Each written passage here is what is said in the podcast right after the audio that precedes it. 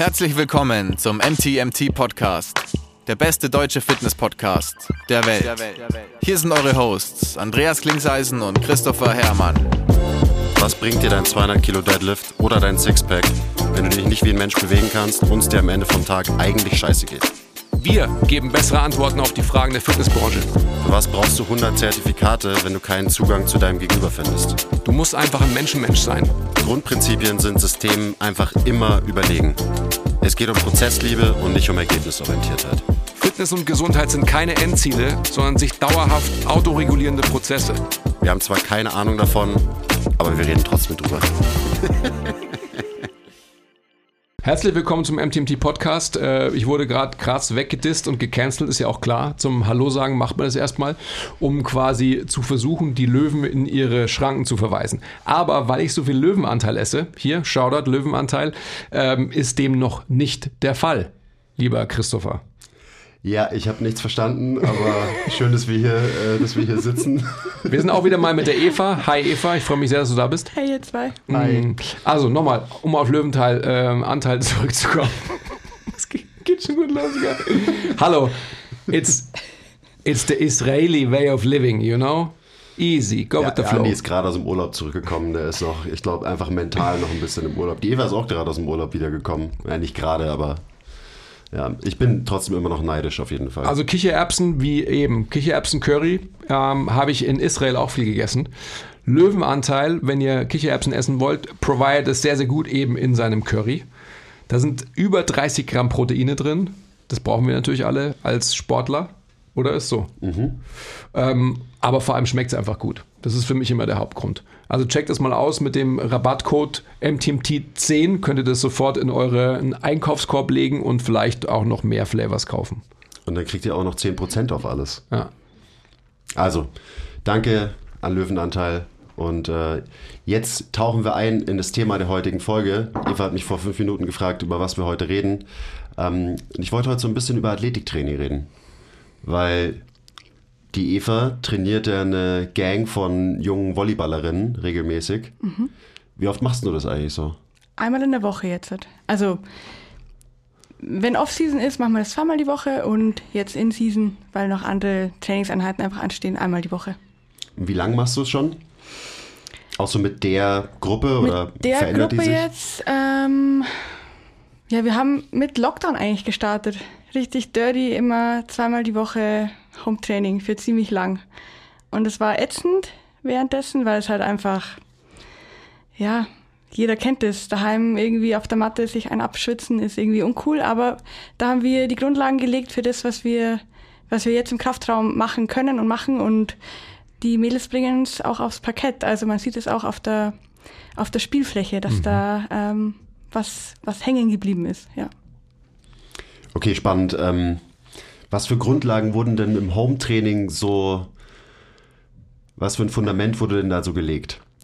Weil du bist natürlich schon ziemlich eingeschränkt, was deine Möglichkeiten angeht, Ja. wenn du über Zoom eine Gruppe trainierst. Richtig, ja. Also ihr müsst euch das so vorstellen, wir hatten eigentlich nur Terrabänder, eine Black Roll und Hocker oder Couch, wo man halt die Füße drauflegen kann und Wand, wenn es wenn es hochkommt. Äh, und ja, welche Grundlagen haben wir da gelegt? Ich würde mal sagen, ähm, fundamentale Bewegungsgrundlagen, äh, die das Menschsein ausmachen. Punkt. Okay, wow. Und was bedeutet das? was sind die fundamentalen Bewegungsgrundlagen, die das Menschsein ausmachen? Ähm, wir haben am Anfang sehr viel statisch trainiert, sehr viel in Positionen verharrt, die gehalten und in denen auch geatmet. Wir haben viel an unserer äh, Atemmechanik, sage ich mal, gearbeitet. Also mal Bewusstsein auch für, für so junge Mädels schaffen oder für so junge, ähm, ja, generell für junge Menschen. Ich meine, die sind zwischen 14 bis 18 und da ist es natürlich noch nicht sexy, wenn man sagt, hey, atme mal ein bisschen oder spür mal, wo deine Rippen sind. So das, aber da das Bewusstsein schon mal hinzulenken und das ähm, ja zu spüren in diesem jungen Alter, was was was seinen Körper ausmacht, ist, ist wertvoll und das haben die Mädels auch gut umgesetzt und äh, ja sowas tatsächlich. Also atmen, Bewusstsein für den Körper erstmal schaffen und dann Muskeln spüren. Und wie hast du es geschafft? Wie hast du deiner Gang verklickert, dass es vielleicht wichtig ist, wie man atmet? Im Prinzip genauso. Ich habe gesagt, hey Mädels, ich weiß, das ist nicht sexy und ich weiß, das ist auch nicht, das klingt im ersten Moment erstmal äh, uncool oder was, was will die Alte jetzt von mir? Aber ich meine, die,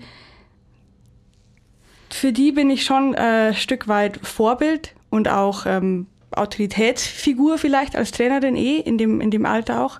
Äh, aber auch Freundin, also wir haben eine tolle, wir haben ein tolles Verhältnis alle zusammen. Äh, und dann glaubt man das im ersten Moment natürlich erstmal und macht einfach, was einem gesagt wird. Und wenn man dann aber spürt, hey, ja, äh, ich spüre, was das mit mir macht und ich spüre auch eine Veränderung und ich, ich verstehe, was eine Ausatmung oder eine Einatmung jetzt in dem Fall für einen Unterschied macht, äh, dann hat man, glaube ich, das Why und die Umsetzung dann in einem. Was macht es denn mit einem? Also das ist, ähm, das ist ja sehr, sehr abstrakt, so was das mit einem macht. Ja, was macht es denn mit einem? Also wenn man, ich sage jetzt einfach mal, besser wird in der Atemarbeit, die du trainiert hast mit deinen Mädels. Also was sind die Effekte? Weil du brauchst ja dann doch, um einen längerfristigen Buy-in zu kreieren, musst du ja irgendwie merken, eben, dass es dich voranbringt mhm. auf irgendeine Art und Weise, dich mhm. irgendwie besser macht. Mhm. Ähm, in, in, dem Alter gibt es ja auch schon irgendwie Aches and Pains, vor allem wenn man, wenn man Sport macht. Oder jetzt einfach wie die Mädels, die trainieren halt vier bis fünfmal die Woche oder viermal die Woche und haben dann am Wochenende Spiel. Das ist einfach viel Load.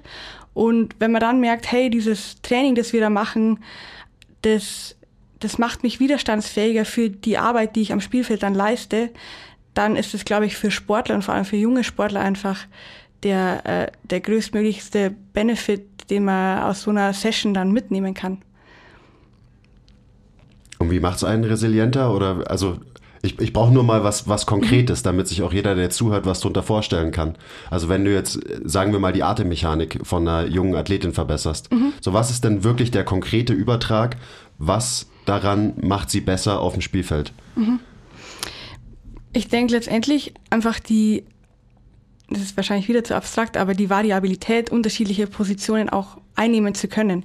Also wenn man sich jetzt mal eine, eine Volleyballerin anschaut, dann welche Anforderungen hat die, die, äh, die muss einerseits Kraft produzieren und äh, nach, im besten Fall nach oben, aber auch ein bisschen nach vorne. Äh, gleichzeitig muss aber wenn ich mir den Oberkörper anschaue oder den, den Brustkorb von der Volleyballerin, der ist da, der ist nach hinten verschoben, weil man immer den ankommenden Ball quasi abpuffern muss. Also du nimmst Energie auf und musst die durch deinen Körper abpuffern. Das heißt, ein, ein Brustkorb ist bei, bei Volleyballern, sage ich jetzt einfach mal, eher ähm, nach hinten verschoben. Das heißt, die Schulterblätter gleiten nach vorne, die Schultern stehen auch gerne mal vorne, weil man einfach auch das Spielbrett formen muss. Und jetzt habe ich den Faden verloren. Aber, nein, es ist, ist super, aber wie ähm, wirkst du dann trainingstechnisch darauf ein, auf diesen Fakt, auf diese Körperposition? Weil du hast ja von Variabilität gesprochen, mhm. also einfach den, den Mädchen mehrere ähm, Körperpositionen irgendwie geben zu können. Mhm. Wie förderst du das im Training? Also jetzt gerade, wenn wir jetzt beim Oberkörper bleiben, mhm. bei dem reiterierten Brustkorb. Mhm dann äh, will ich die in Positionen bringen, die eben nicht diesen retardierten Brustkorb mit sich bringen. Also ähm, ein Brustbein, das vielleicht mal sich aufrichten kann, Schulterblätter, die in, ähm, in Protraktion stehen, solche Positionen. Also ich wähle Positionen, die die Mädels zu wenig haben auf dem in, Spielfeld. In Retraktion stehen, oder? Schulterblätter, die. Genau. Ja. Mhm. ja. Ja, nur wichtig, nicht, nicht, dass das hier zu Verwirrung führt. Mhm. Das heißt, du, du förderst mit diesen Athleten, weil wir haten ja immer gegen den Extension Bias mhm. und so weiter, mhm. ähm, da förderst du tendenziell ähm, eher einen Extension Bias, weil ihre Sportart sie in eine Position bringen, die vielleicht eher das Gegenteil bedeutet. Ja, im Oberkörper, was den Oberkörper betrifft, ja. Mhm. Im Unterkörper sehe ich oft ähm, Becken, die nach vorne getiltet sind, einfach dadurch, dass Kraft einfach produziert werden muss. Jeder Sportler, der irgendwie nach oben oder nach vorne Kraft oder generell Kraft produzieren muss, wird wahrscheinlich die Tendenz dazu haben, dass das Becken ein bisschen nach vorne gekippt ist, also ein Anterior Pelvic Tilt hat so.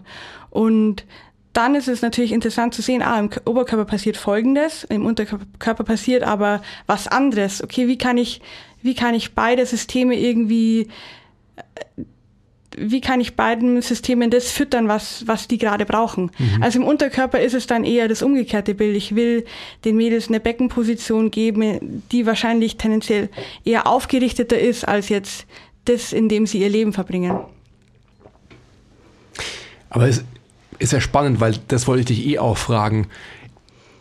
Die Position, in dem sie ihr Leben verbringen. Wie individuell stellen die Mädels sich denn dar? Also, ähm, wie sind die von ihrem Psychogramm aufgestellt? Mhm. Weil das ist ja schon auch ein Faktor, oder? Ja. Also der letztendlich über Körperposition mitentscheidet. Also ja. gerade in dem Alter, in dem diese Mädels sind. Voll. Äh, Habe mir auch viel Gedanken gemacht, wie, wie sehr man Menschen ihren, Neuro, ihren, ihren neurologischen Zustand ansehen kann, wenn man die einfach nur anschaut mhm. oder auf Körperpositionen achtet. Und das ist natürlich in dem Alter äh, noch verstärkter, weil sich da einfach gerade alles verändert und alles ähm, irgendwie stressig ist vielleicht auch. Äh, und das Gruppensetting lässt es aber leider oftmals nicht zu, dass man so individuell dann arbeitet. Und deshalb muss ich eben auf bestimmte ähm, Archetypen achten, die man halt in der Sportart jetzt sieht. Und natürlich kann man dann mal irgendwie reincueen, wenn die Mädels gerade bei einer, bei einer Übung sind, aber die Übungsauswahl letztendlich wird schon bestimmt durch den vorherrschenden Archetypen des Volleyballers oder der Volleyballerin. Mhm. Das ist klar, das macht ja auch total Sinn. Ähm, jetzt hast du natürlich eine gewisse Zeit mit diesen Mädels schon hinter dir mhm. und da wird wahrscheinlich die ein oder die andere auch die Möglichkeit von dir bekommen haben, individuell irgendwie gecoacht zu werden mhm. auf eine gewisse Art und Weise. Mhm. Wie äh, wichtig ist dir das, dass die Mädels quasi ihren eigenen ähm, Archetyp verstehen, ihre eigene Präsentation verstehen? Schon sehr wichtig. Also wenn sich so individuelle Situationen ergeben, dann natürlich sehr wichtig, weil dann mache ich das, was ich hier in meiner alltäglichen Arbeit mache. Dann ist das eins zu eins Coaching und eins zu eins Training einfach auch, indem man ja super individuell auf die Person eingehen kann. Und dann kann man ja auch sprechen und die verstehen das ja, die Mädels. Die sind ja nicht dumm. Man muss ja einfach nur irgendwie eine Sprache wählen, die, die sie auch verstehen. Und ja, dann, dann sehr wichtig. Mhm. Ähm, eine weitere Frage, so in, in diese äh, psychologische Richtung vielleicht so ein bisschen. Ähm, ich kenne mich in der Sportart zu wenig aus, ähm, aber es gibt ja sicherlich einfach Mädels, die vielleicht mehr den Ton angeben und so ein bisschen mehr so ähm, Team-Captainen sind oder so, oder? Mhm. Wie stellen die, also siehst du das auch quasi in ihren Körperpositionen? Mm,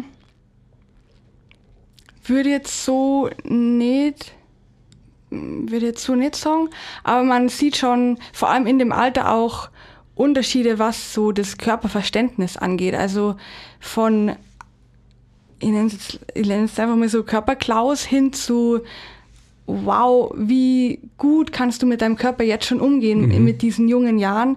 Da gibt schon ein großes, also das klafft schon teilweise sehr weit auseinander. Und dann ist es auch wiederum schwierig, da diese beiden Grenzfälle, sage ich mal, in ein Training zu packen, weil natürlich ist irgendjemand immer tendenziell wahrscheinlich ein bisschen überforderter als, mhm.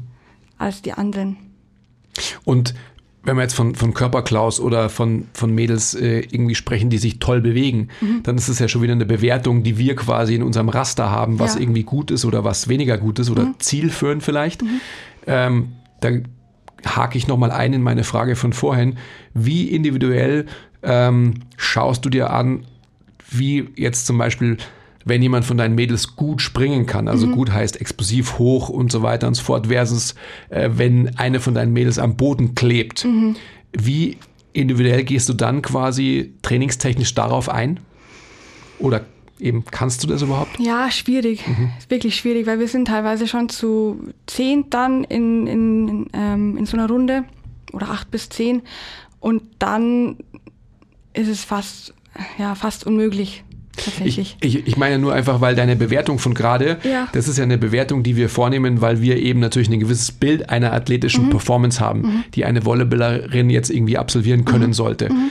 Wir wissen ja mittlerweile auch, dass es nichts damit zu tun hat, irgendwie, dass sie starke oder schwache Muskeln haben, sondern mhm. dass es erstmal so ist, dass das mhm. Skelettsystem halt gewisse Möglichkeiten vorgibt.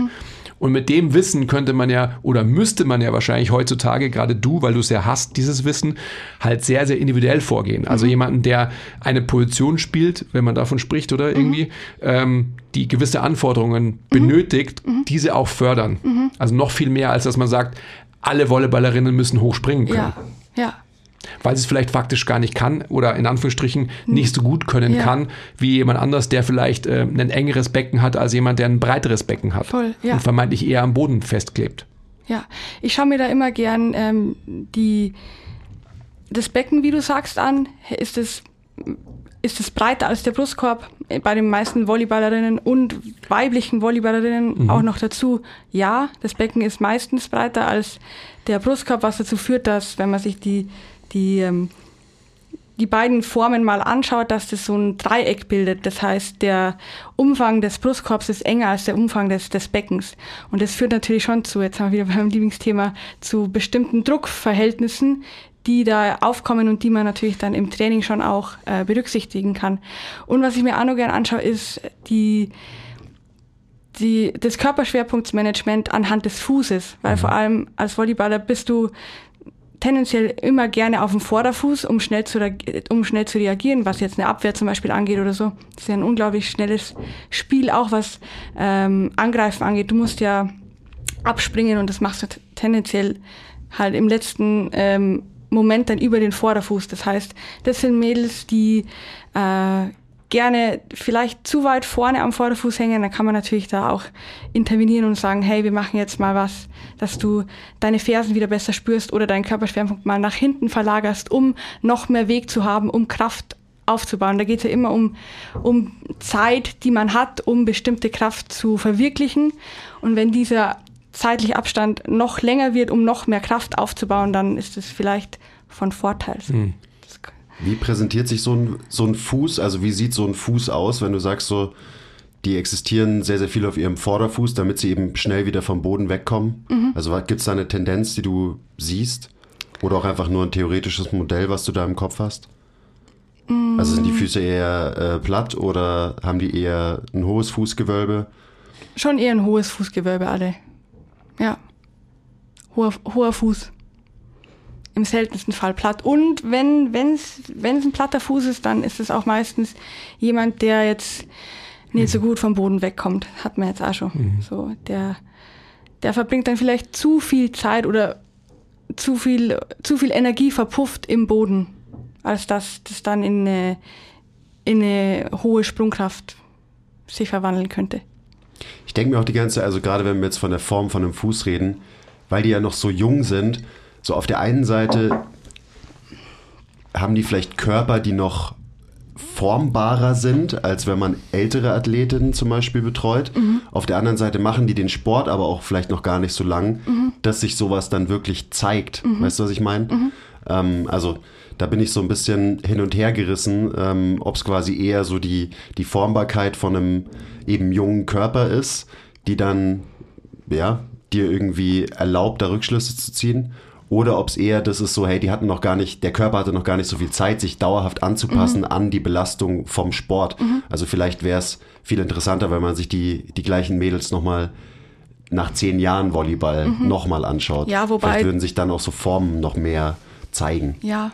Wobei die schon auch, also die fangen ja alle früh an. Also die haben jetzt schon wahrscheinlich alle, die 18-Jährigen, 10 Jahre, 10 Jahre Sport hinter sich so. Da, da glaube ich schon, dass man es dann sieht. Ich, würd, ich will noch mal kurz zurückkommen, weil, ähm, weil ich das wichtig finde fürs Verständnis. So dieses, was förderst du denn damit, wenn du, weil die, immer wenn man irgendwie von Atemarbeit redet, dann wird, glaube ich, nicht so verstanden, dass die Atmung ja auch, dass man die nutzt, um indirekt an Dingen zu arbeiten. Also, dass man über die Atmung dafür sorgt, dass Variabilität gefördert wird, dass man in verschiedenen Positionen ähm, Kontrolle hat. Mhm. Und dass das gut ist in Übertrag auf Sport ist ja irgendwie logisch. Mhm. Also wenn du viele Positionen und Körperformen einnehmen kannst und die auch kontrollieren kannst tatsächlich. Ähm, also red vielleicht noch mal kurz darüber, was denn dann wirklich ganz konkret auf den Sport bezogen vielleicht besser funktioniert, wenn du über die Atmung dafür sorgst, dass sie eben variabler werden. Mhm. Ähm, was besser funktioniert, ist zum Beispiel einfach eine Rotationsfähigkeit. Also bei einem Angriffsschlag, man muss ja, man dreht sich auf in der Luft und dieses Aufdrehen ist ja, äh, erfordert viel Rippenbeweglichkeit zum Beispiel, beziehungsweise Verschieben von knöchernen Strukturen gegeneinander. Und das kann man zum Beispiel wunderbar mit Atemarbeit äh, erleichtern oder verbessern. Also Beweglichkeit, Beweglichkeit am Ende, am Ende des Tages, ja. Be Bewegungsfreiheit. Ja, richtig. Gut. Das, das war mir nur wichtig, dass man eben vielleicht auch mal so ein Wort benutzt wie einfach Beweglichkeit, weil das Ja. halt le leichter zu verstehen ist als so ähm, das Einnehmen von verschiedenen Formen und Positionen und so weiter. Weil das ist ja Beweglichkeit am Ende. So, dass du deine Position verändern kannst, dass du einen Übergang schaffen kannst von der einen in die nächste Position und dass du das im Idealfall halt auch kontrolliert und koordiniert machen kannst ähm, und mit wenig Kompensationen.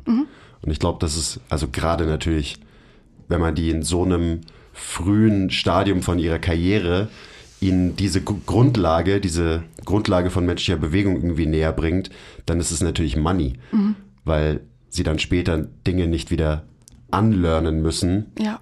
Ähm, weil sie halt irgendwie gleich mit einer guten, guten Basis starten. Also da könnte man das, da könnte man schon echt viel drüber nachdenken, so was das bedeutet für die Arbeit mit äh, jungen Athleten äh, und Athletinnen. Mit, mit allen, definitiv, gerade was du sagst. Ich glaube, dass eben genau dieser, dieser Übergangsbereich, dass man halt äh, viele Sachen können können sollte. So, was du vorhin gesagt hast, was du jetzt auch gerade nochmal gesagt hast, ich glaube, das ist das Allerwichtigste. Und gerade auch, was du vorhin als, ähm, als Gegenpart, wir ranten immer äh, über den Extension Bias, du willst den Mädels ja quasi in, ähm, in gewissen Bereichen mehr Extension mitgeben. Ja. Und da ist, glaube ich, auch für, für alle, die zuhören, so wichtig, dass Neutralität bedeutet eben ähm, nicht nur von Extension in Neutralität zu kommen, sondern vielleicht auch von der globalen flektierten Haltung in der Neutralität zu kommen. Und das muss uns allen klar sein, um dann daraus quasi auch ähm, in eher extendiertere Felder vordringen zu können und so weiter und so fort. Ja. Also es macht nur total Sinn, dass wir das alle halt gleichermaßen verstehen, dass nicht das eine ähm, der Holy Grail ist und das anzustrebende Ziel, sondern dass man eben verstehen muss, woher kommt man. Arbeitest du mit dem Begriff Stack oder, ähm, oder auch einfach nur mit dem Konzept? So, du musst es ja nicht so kommunizieren. Ja, tue ich. War das also auch eine von diesen Grundlagen, die du ihnen am Anfang beigebracht hast? Weil Ja. ich, ich meine, wenn du so sagst, so, hey, ähm, wir haben einen Stuhl und eine Wand und vielleicht ein Gummiband oder so, Ja. dann wäre natürlich für mich auch so, okay, dann kann ich sehr gut Atemarbeit, Positionsarbeit machen und eben denen näher bringen, was Mhm. ein Stack wirklich bedeutet.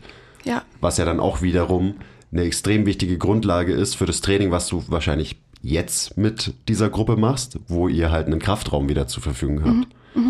Ja, voll. Es ist unglaublich viel wert, weil wir waren ja zwei Jahre, wie gesagt, einfach nicht im Kraftraum und sind dann gleich von jetzt auf gleich halt reingestartet. Und das ist halt die, die Früchte, die man dann erntet durch dieses wahrscheinlich bisschen langweilige, aber dennoch sehr, sehr anstrengende. Ich meine, wenn man sich, wenn man das mal wirklich gemacht hat, in Positionen zu atmen und sich die schwer zu machen, dann weiß, glaube ich, jeder, wie anstrengend es sein kann. Äh, ja, und das ist halt schön, wenn man das dann gleich übertragen kann in ja, die Arbeit im Kraftraum. Wie war denn der Übergang? Also, wenn du jetzt sagst, okay, du hast sie so vorbereitet, was machst du denn jetzt so mit denen und wie hat sich dein Fokus verändert, einfach dadurch, dass du andere Möglichkeiten hast im Krafttraining? Ähm, und was ist dir jetzt wichtig? Also, wenn du sagst so, und nicht, dass das abgeschlossen ist, aber wenn wir jetzt einfach mal sagen, du hast einen Haken gesetzt hinter Atemarbeit, Positionsarbeit, du hast ähm, Kontrolle, Koordination, Variabilität gefördert, so, was packst du da jetzt oben drauf? Da kommt jetzt obendrauf äh, der Faktor Geschwindigkeit dazu, also Dinge einfach schneller zu machen, springen, werfen. Wir haben am Anfang des Trainings immer einen, äh, ich nenne es jetzt mal explosiven Teil, in dem wir springen und werfen, wie gesagt. Und danach geht's in Kraftraum und wir machen einfach auch der Gruppe, sage ich mal geschuldet, ein ganz normales Krafttraining. Weil es mir bei den Mädels und vor allem jetzt auch in der Saison nicht darum geht, da irgendwie nur die letzten Kilo an, weiß ich nicht, explosiver Beinpresse rauszuholen, sondern die sollen halt, ich will, dass die über die Saison hin äh, resi- resilient und widerstandsfähig auf dem Feld sind. Und wir haben diese eine Stunde, und da ist es mir wichtiger, dass die einfach, wie gesagt, an den Bewegungsmustern arbeiten, die jetzt beladen sind. Also wir drücken, wir ziehen, wir heben und wir, wir hinschen.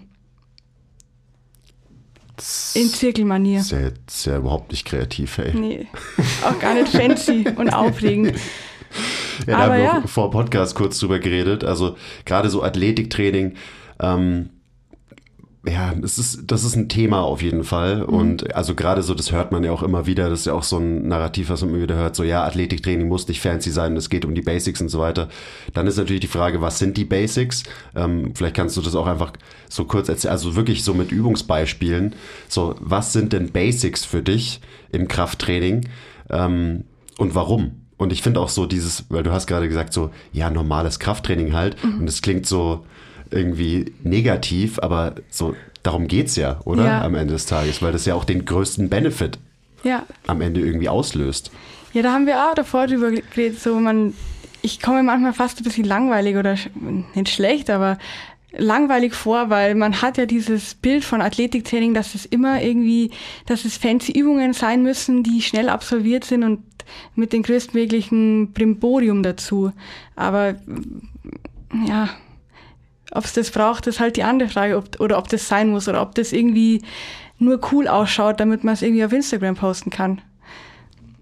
So, Und da muss man dazu sagen, das Training, was du machst, du postest ja ab und zu mal so einen ganz kurzen Ausschnitt. Ich freue mich da immer drüber. Und dann sieht man immer so ganz, ganz kurzen ähm, Ausschnitt, so was du so für Übungen machst. Und dein Krafttraining unterscheidet sich mit Sicherheit auch nochmal von dem Standardkrafttraining, was du so in der Branche sehen würdest. Also das muss man schon auch dazu sagen, wenn du sagst, so normales Krafttraining Ja. so. Das ist nicht normal gemessen am, äh, am Standard der, der Branche, Ja. behaupte ich jetzt mal.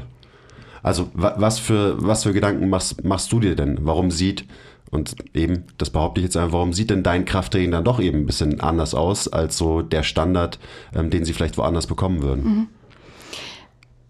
ich, einfach weil ich mir wahrscheinlich Gedanken über die Positionen, in denen wir arbeiten, mache und auch mit dem Hintergrund von den, von den, von den Körperformen, über die wir gerade gesprochen haben, da kann man ja auch einiges durch Übungsauswahl biasen, sage ich mal.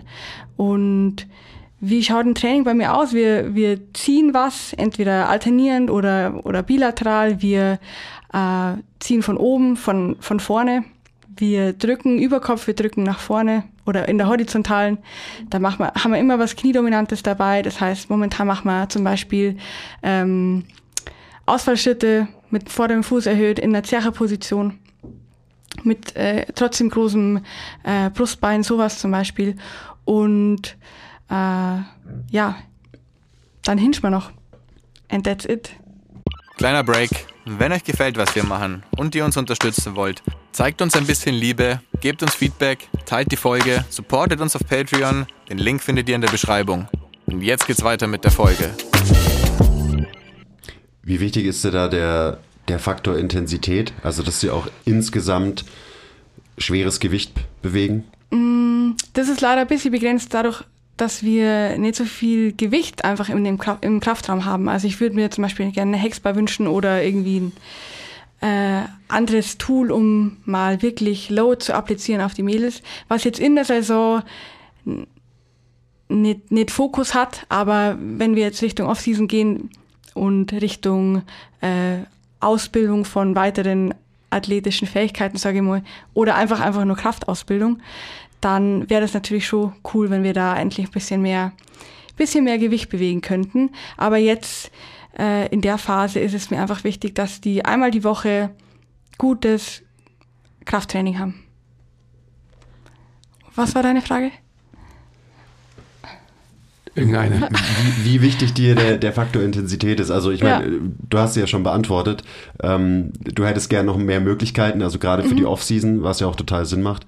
Ich meine, es ist ja auch so, der zeitliche Constraint, den du hast mit einer Stunde in der Woche, Ja. der ist natürlich massiv. Ja. Also gerade wenn man das vergleicht mit der ähm, mit dem zeitlichen Volumen, was die halt im Volleyballtraining verbringen, das sind wahrscheinlich keine Ahnung, zehn Stunden in der Woche oder irgendwie so plus mhm. minus.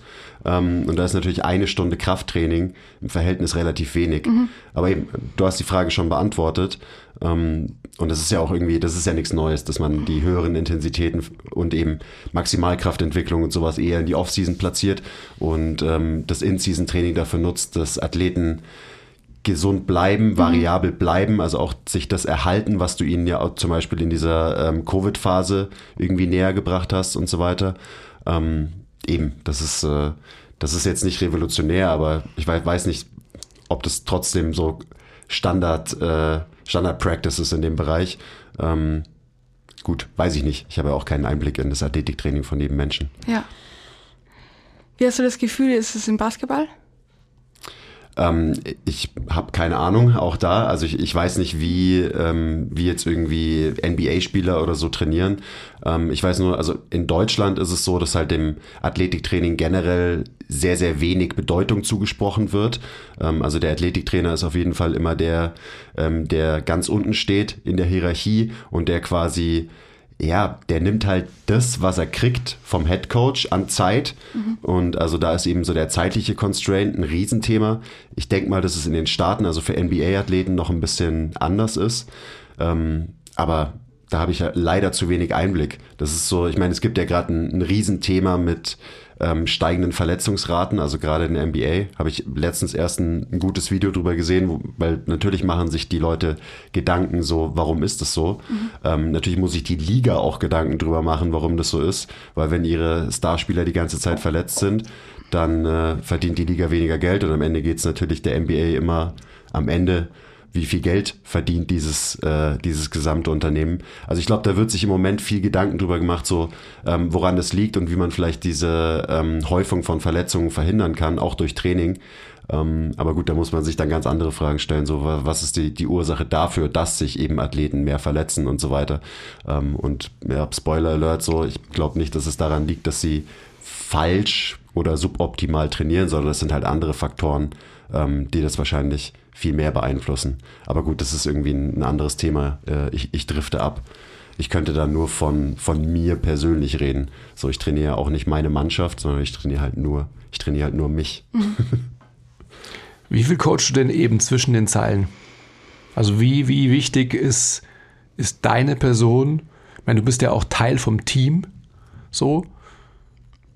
Mhm, Für bei die Mädels. Denen jetzt, bei denen jetzt nicht. Also. Mhm. Oder wie meinst du Teil vom Team? Teil vom Team? Ja, ich meine, du, ähm, ja, du bist ja Teil vom Team halt. Ist, ist ja wurscht, mhm. der, der, der Aspekt mal ähm, außen vor gelassen. Mhm. Aber wie, wie, wie viel. Teil vom Trainerteam meinst du? Vom Trainerteam, genau. Mhm.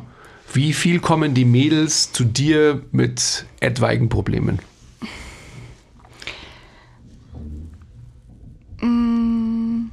Nicht, also ich glaube, der Raum ist auf jeden Fall gegeben, dass das stattfinden könnte, aber dadurch, dass wir uns halt selten sehen, äh, kommt es, also was heißt mit, mit Problemen, die kämen jetzt nicht mit mir und sagen, hey Eva, du, das und das ist, aber schon mit, wir haben mit Themen, die man einfach in dem Alter hat, sage ich mal. Mhm. Also das ist, ist, ein sehr freundschaftliches Verhältnis, das wir haben und es ist auf keinen Fall so, ähm, ich Trainer und du bist du machst, was ich sage, sondern es ist so, hey, wir probieren jetzt was Neues und äh, ja, sag mir, wie, wie es euch geht dabei und wir passen das dann an. So mhm.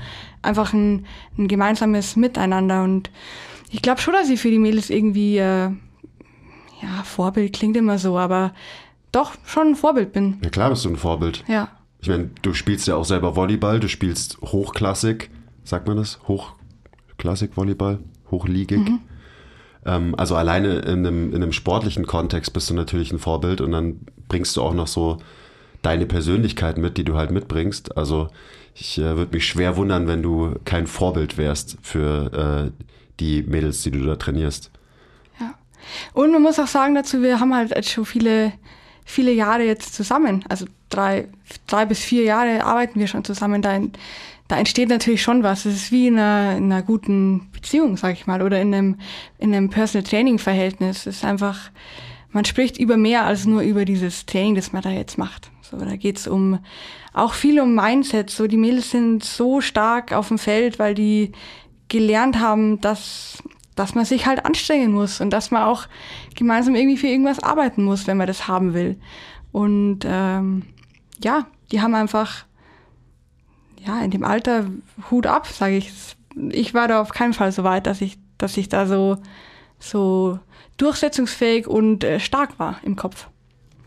Haben die auch alle immer Bock auf das Athletiktraining? Weil man hört ja auch so, das ist so eine Geschichte, die man immer wieder hört, so ja, Athleten, die wollen nur ihren Sport trainieren und die haben eigentlich immer gar keinen Bock auf den Kraftraum und so weiter. Mhm. Wie ist es bei deiner Gang? Mm, also ich glaube, wir haben ja immer, wir haben immer eine Stunde Krafttraining und danach haben die noch eine Stunde Ball. Das heißt, es ist immer so, okay, machen wir halt jetzt Krafttraining und danach geht's an den Ball. Aber ich glaube, es ist nicht so tragisch. Ähm, ich, macht denen schon auch Spaß. Also es ist nicht so, oh Gott, wir haben jetzt wieder Krafttraining, sondern cool, heute ist Dienstag, heute kommt die Eva und dann haben wir danach noch Te Techniktraining. Ähm, ja. Ich glaube auch, dass die Spaß daran gefunden haben jetzt.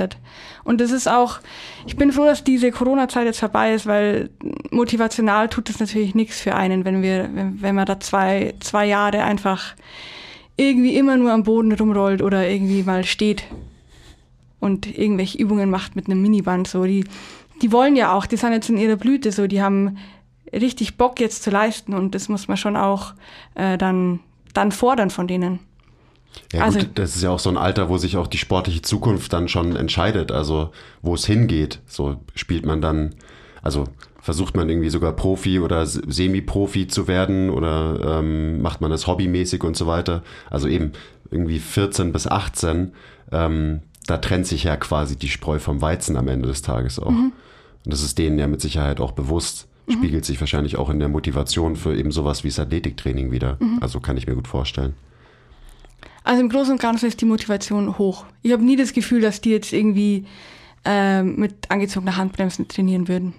Weil du halt auch dafür sorgst, dass es halt Spaß macht. Ja. Also das ist, ich, ich glaube, gerade mit äh, jungen Athletinnen ist es ja mega wichtig natürlich, dass sie von Anfang an auch lernen, so hey, dieses Krafttraining, so das kann auch Spaß machen. Und ja. es ist nicht so, hey, du musst jetzt hier dreimal zehn von dieser Übung machen, wo ich irgendwie gar nicht verstehe, warum ich die überhaupt machen soll. So, wie soll mir das helfen? Ich will doch einfach nur Volleyball spielen und so weiter. Also von daher auch natürlich gut, dass sie an dich geraten sind in dem frühen Alter. Ja. Weil ich weiß auch nicht, ob das Athletiktrainern immer so bewusst ist, wie wichtig der Faktor Spaß ist für Athleten. Mhm. Ja, um, riesig, vor allem bei Spielsportlern. Ja. Noch größer. Sie wollen halt zocken. Das ist ja jeder will halt spielen und jeder will irgendwie sich gut fühlen, wenn man spielt. Und dann gehört halt das dazu. Sagt man auch im Volleyball zocken? Ja. Achso, ich dachte, das sagt man nur beim Basketball. Das sagt man das beim Fußball auch dann, oder? Na, ich glaube Fußball nicht. Okay. Fußball ist, glaube ich, zu uncool. Hm. Das stimmt eigentlich gar nicht. Das hat man heute schon mal gehört. zocken also. Nein, natürlich nicht. Aber ah, wir, wir zocken auch, gell, am Samstag. Don't forget it. Oh ja, stimmt. Ja. Ähm, wie viel willst du diesmal verlieren? Ich habe gar nicht verloren. Ich habe zwischenzeitlich verloren, aber dann ähm, mich zurückgekämpft, oder? Mit großer Motivation und mit dem Glauben an sich selbst. Ich bin gespannt. Mhm. Kannst du sein. Ich würde gern noch so einen Blick in die Zukunft werfen. Also so, wenn du jetzt theoretisch noch fünf Jahre weiter mit dieser Gruppe trainieren würdest, mhm. wie würden sich denn deine Trainingsinhalte verändern in der Zukunft? Vorausgesetzt, du hättest auch alle Möglichkeiten, also du hättest alle Tools, du hättest mehr Gewichte, zum Beispiel eine Trapper, mhm. whatever. Mhm. Also wie würdest du die langfristig weiterentwickeln? Würde sich das Training überhaupt verändern oder ähm, würdest du eigentlich so weitermachen wie bisher? Mhm. Und du kannst ja, es ruhig auch in, in Off-Season und In-Season so ein bisschen, bisschen aufteilen. Mhm. Ähm, boah, das ist eine gute Frage. Es hängt auch immer so ein bisschen das ist nämlich, ich glaube, jeder Trainer kennt es, das hängt auch natürlich immer mit dem eigenen, äh, mit dem eigenen Stand gerade zusammen, wie sehr man sich selbst weiterentwickelt in dem, in dem Feld. Natürlich verlangt es schon ein bisschen was anderes als jetzt meine, meine Arbeit hier im Studio zum Beispiel. Da muss ich jetzt nicht an der Schnellkräftigkeit des Armzugs arbeiten oder an der Explosivität, in der Sprungexplosivität. Da bin ich froh, wenn meine Leute hier überhaupt springen, so. Ähm, Deshalb, ja, immer abhängig davon, wie, wie sehr man sich da einfuchst, da ich sagen. Aber letztendlich würde sich so sehr verändern. Ich würd, mir wäre trotzdem nach wie vor immer noch wichtiger, also wichtiger als jetzt die Leistungsentwicklung, wäre für mich immer die, die Unversehrtheit der, der Sportlerinnen. Und äh, ja, dass sie sich in für sie sichere Positionen begeben, wenn das jetzt irgendwie an schwereres Gewicht geht zum Beispiel. Das ist mir wichtig. Und wie, wenn man jetzt nochmal meine Frage von vorher aufgreifen würde, wie individuell könnte es dann aussehen? Also sprich, die, die Mädels verstehen ja auch immer mehr, wer sie selbst sind, so mhm. ähm, in Anführungsstrichen. Mhm. Ähm, das würdest du wahrscheinlich dann schon fördern, oder? Weil du ja, je mehr Trainingserfahrung du individuell mit den Leuten auch hast, desto mehr verstehen sie ja auch und bekommen von dir ja die Informationen, was sie ähm, für ihren speziellen Fall brauchen. Mhm. Ja, also wenn alles, dann wäre natürlich auch immer mehr Zeit. Das ist alles in der Perfect World, weil dann mhm. bräuchte man mehr Zeit, mehr Termine, irgendwie anderes, anderes Setup. Im Prinzip ist das Limitierendste für mich ist momentan das Setup, dass wir nur diese Stunde Zeit haben und dass wir halt nur diesen popligen Kraftraum haben, der zu wenig hergibt für das, was ich, was ich noch vorhätte mit ihnen. So. Mhm. Ähm, aber ist es denn nicht so, dass sich dann in der Zukunft, wenn die ähm, älter vermeintlich auch höherklassig spielen mhm. würden oder halt sich weiterentwickeln, mhm. dass äh, dem ganzen Athletiktraining natürlich auch ein höherer Stellenwert eingeräumt würde? Weiß ich ehrlich gesagt gar nicht. Mhm. Ich weiß es nicht, ob das dann nur, ob da nur mehr, also vielleicht eine zweite Einheit in der Woche vielleicht nur, aber mehr, die sollen spielen. Die soll, die, die müssen ihr, die müssen am Spielfeld besser werden und nicht bei mir im Kraftraum. Die müssen nicht mehr Gewicht bewegen bei mir oder mehr. Naja, aber ich meine, wenn sie bessere Athletinnen sind, mhm. natürlich gekoppelt auch mit ihren ähm, Skill-Erweiterung mhm. logischerweise, ähm, dann haben sie auf alle Fälle halt einen, einen Surplus an Möglichkeiten halt zu gewinnen, oder nicht? Oder ist im Endeffekt die Möglichkeit der Entwicklung als Volleyballerin äh, im Pritschen und Schmettern und so weiter, mhm. ähm, halt so viel größer als ähm, der athletische Bereich. Ja, ich denke schon. Ich glaube, mhm. dass zum Beispiel der Leichtathletik ähm, Athletin oder Athlet, dass die da mehr noch aus dem Kraftraum oder aus dem Athletiktraining rausholen könnten, als jetzt ein ich nenne es jetzt mal Spielsportler vielleicht. Ich weiß nicht, ob es im Basketball auch so ist. Naja, kommt sicherlich auch auf äh, die Disziplin in der Leichtathletik an, würde ich jetzt mal sagen. Aber ja. in, im Grunde äh, gebe ich dir natürlich da vollkommen recht. Ja. 100 Prozent ist es auch so im Basketball. Also ich bin da, ich habe da auch letztens mit dem, ähm, mit dem Basti Keinl drüber geredet. Man hört ja auch immer so diese Geschichten. Es ist, natürlich ist es eigentlich nie so, dass der Athlet, der der Beste im Kraftraum ist, mhm. auch der Beste auf dem Spielfeld ja. ist. Also das ist so, man, man nimmt sich da als Athletiktrainer oft viel zu wichtig. Ja. Ähm, man, man beeinflusst so ein bisschen irgendwie die, die Ausgangsposition vielleicht, die ein Athlet mitbringt. Mhm. Man kann ähm, Fähigkeiten entwickeln, eben Sprungkraft, Maximalkraft, Muskelmasse und solche Sachen. Also eben wirklich so das grundsätzliche Setup. Aber was dann der Athlet damit anfängt, das ist, steht halt auf einem ganz, ganz anderen Blatt und mhm. in einer chaotischen, extrem komplexen Spielsportart, wie zum Beispiel Basketball oder auch Volleyball, ähm, wobei Basketball noch chaotisch ist, mhm. chaotischer ist als Volleyball zum Beispiel, ähm, da entscheidet halt der Skill, das Mindset, ähm, das Brain, also man sagt ja auch so, äh, also Basketball-IQ ist zum Beispiel so ein, so ein Begriff und die mhm. entwickelst du ganz bestimmt nicht im Kraftraum zum ja. Beispiel, aber der ist halt für den Sport viel wichtiger am Ende des Tages. Also es ist so, alleine wenn ich mir anschaue, wer halt so jetzt die guten Spieler waren, ähm, gegen die wir gespielt haben jetzt in der Saison, dann sind das mit Sicherheit nicht die, die die krassen Zahlen delivern im Kraftraum. Mhm. Und ähm, das kann man sich ja bis in äh, die absolute Weltspitze kann man sich das anschauen. Also ob jetzt äh, Nikola Jokic oder Luka Doncic im Kraftraum krasse Maschinen sind, ich bezweifle es. Aber es sind halt einfach verdammt gute Basketballer. Also mhm. von daher ist es immer so, ja, klar ist Athletiktraining wichtig, ähm, aber je mehr Skill involviert ist in eine Sportart, desto weniger wichtig ist gerade so dieses Fördern von so diesen klassischen Performance-Markern wie mhm. Maximalkraft und mhm. Sprungkraft und so weiter dann wird, glaube ich, Athletiktraining viel wichtiger als eben Verletzungsprophylaxe, mhm. als ähm, Tool, um einen Athleten eben alles, was du gesagt hast, resilient zu halten, gesund zu halten über eine Saison und so weiter. Weil die sind ja auch dann schon irgendwann einfach krass gut in ihrem Sport. Mhm. Und dann ist es deine Aufgabe, vielleicht nicht dazu für, äh, zu sorgen, dass sie irgendwie noch schneller einen Antritt haben oder so, mhm. sondern dass sie halt einfach eben weiter spielen können. Ja. Dass sie halt nicht 50 Spiele verpassen in der Saison, sondern vielleicht nur 10. Absolut. Also das alles, was du gesagt hast, 100 ähm, Prozent. Ich glaube, das ist so eine Take-Home-Message auch ähm, für die Zukunft, weil wir sprechen immer für die Zukunft vom Krafttraining ähm, und auch Athletiktraining. Also dass man quasi den Mindset eben auch hat. Das meine ich aber auch damit. Also nicht, dass man sie stärker macht oder explosiver macht, sondern mhm. dass sie halt viele Sachen können, mhm. können mhm. müssen. Also sprich einfach so variabel hält, dass sie äh, quasi aufgrund ihrer Anforderungen in der Sportart quasi einen gewissen Ausgleich erleben können, um im normalen Leben quasi nicht in der gleiche Körperhaltung zu verfallen, etc., etc., etc., diese ganzen Dinge. Mhm. Wie auch immer, also äh, vollkommen klar, dass, dass die erstmal gut spielen können müssen. Das ist, das ist ja irgendwie selbstredend. Und es ist ja auch so, ich meine, wenn du jetzt sagst, so, es geht nicht unbedingt darum, dass sie stärker und explosiver werden, so, das macht doch auch der Sport. Also wir, wir, mhm. da tun wir irgendwie auch oft so, ja, ja. als wenn man irgendwie Kraft und Explosivkraft nur im Kraftraum ja. entwickeln kann. Aber was ist denn mit den ganzen maximalen Sprüngen, die halt in, der, in einem normalen Volleyballtraining passieren und so weiter? Also das ist so, ähm, passieren da keine Adaptionen? Passieren da nicht genau die Adaptionen, die halt maximal spezifisch diese Athletinnen brauchen für ihren Sport.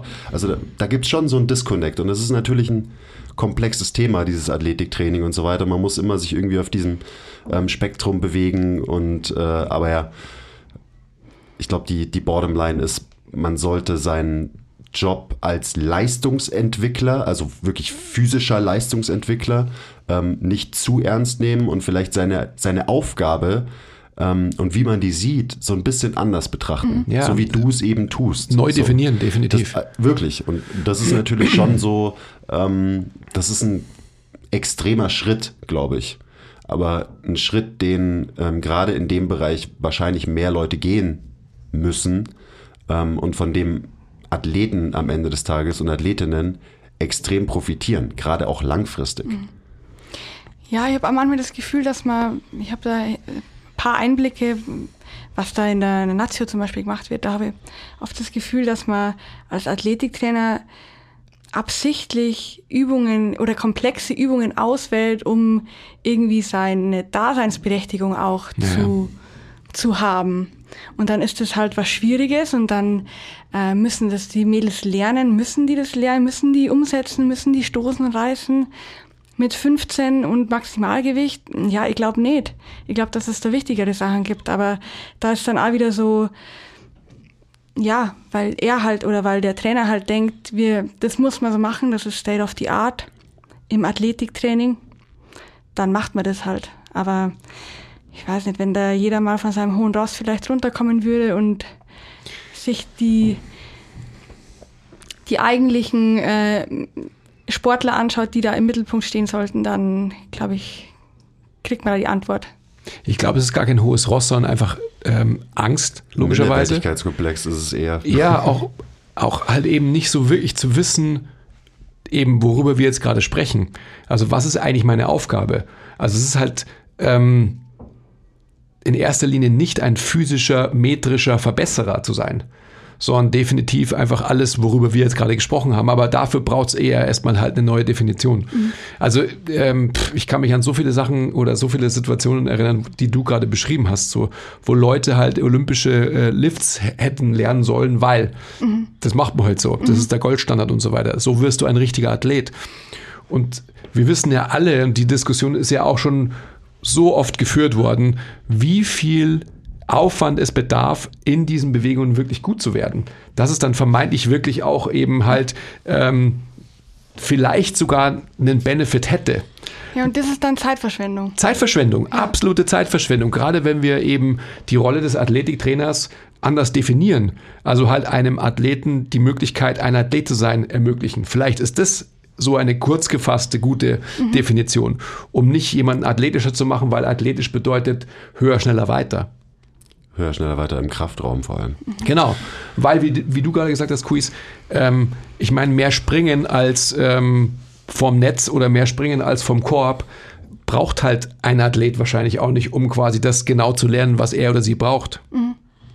Aber natürlich kann man zum Beispiel auch da, wenn wir bei dem Beispiel bleiben, Sprünge im Training trotzdem nutzen, aber eben für andere Effekte, also Ja. zum Beispiel für strukturelle Anpassungen, die dann wiederum das Springen im eigentlichen Sport quasi ähm, besser machen, leichter machen und so weiter. Also auch da ähm, vielleicht den Fokus ein bisschen shiften.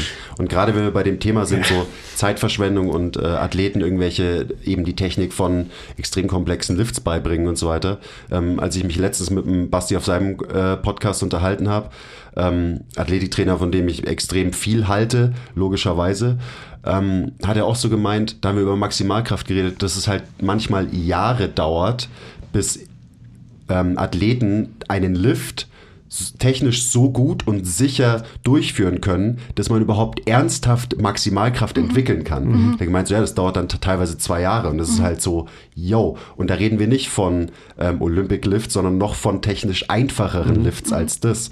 Und alleine das sollte einem extrem zu denken geben ähm, in diesem ja, in diesem geda äh, gedanklichen Prozess drüber nachzudenken, was für Qualitäten ähm, will ich denn entwickeln und äh, ja, was fange ich mit meiner Zeit an, mit meiner extrem limitierten Zeit, weil das ist ja eigentlich durch die Bank so, dass man als Athletiktrainer wenig Zeit hat mit Athleten. Gibt es natürlich auch Unterschiede, so don't get me wrong. So teilweise hast du viel Zeit, wenn es eine Offseason gibt ähm, und dann eben auch einen Athlet gibt, wo einfach Athletiktraining eine wichtige Rolle, wichtigere Rolle spielen muss als bei anderen Athleten. Also das ist natürlich, äh, muss man sehr, sehr differenziert betrachten, weil irgendwie, wenn du halt einen, einen Lineman im Football hast oder so, dann spielt der Kraftraum eine ganz andere Rolle, ähm, als wenn du eine Volleyballerin trainierst und so weiter und so weiter. Ach ja, es ist so, das ist so interessant. Also gerade weil, weil ich halt auch viel mehr über dieses Thema nachdenke. Also wie trainiere ich selber und so weiter. Was bringt mir das? Ähm, warum trainiere ich so, wie ich trainiere im Kraftraum? Und ich trainiere ja ziemlich viel im Kraftraum für einen äh, Spielsportler jetzt Ja. über die letzten zwei Saisons. Und dann muss man sich auch fragen, so das merke ich an mir selbst, wann ist ein Krafttraining oder ein ähm, metrisch getriebenes Krafttraining, wann ist es zu viel? Also zum Beispiel mir bringt es jetzt Nachteile, dass ich so kräftig oder so ähm, muskulär steif im Oberkörper bin. So, ich habe keinen schnellen Armzug mehr. Ich kann nicht mehr so gut aufrotieren. So, da muss man auch sehen, hey, ab wann ist dieses Krafttraining halt einfach zu viel für die Anforderungen, die du auf dem Spielfeld hast. Und das vergisst man dann auch. Vielleicht. Ja, sind wir dann bei den negativen Adaptionen durchs Krafttraining und dem, dem negativen Übertrag, den das natürlich haben kann. Also ja, ge- genau das, was du an dir festgestellt hast, habe ich natürlich auch an mir festgestellt. Ich meine, wenn du einfach vier, fünf Jahre nicht deinen Sport machst und nur Krafttraining machst, dann passt sich logischerweise dein Körper auf eine gewisse Art und Weise an und dann kommst du wieder zurück in deinen Sport und dann bist du so, oh, irgendwas ist passiert.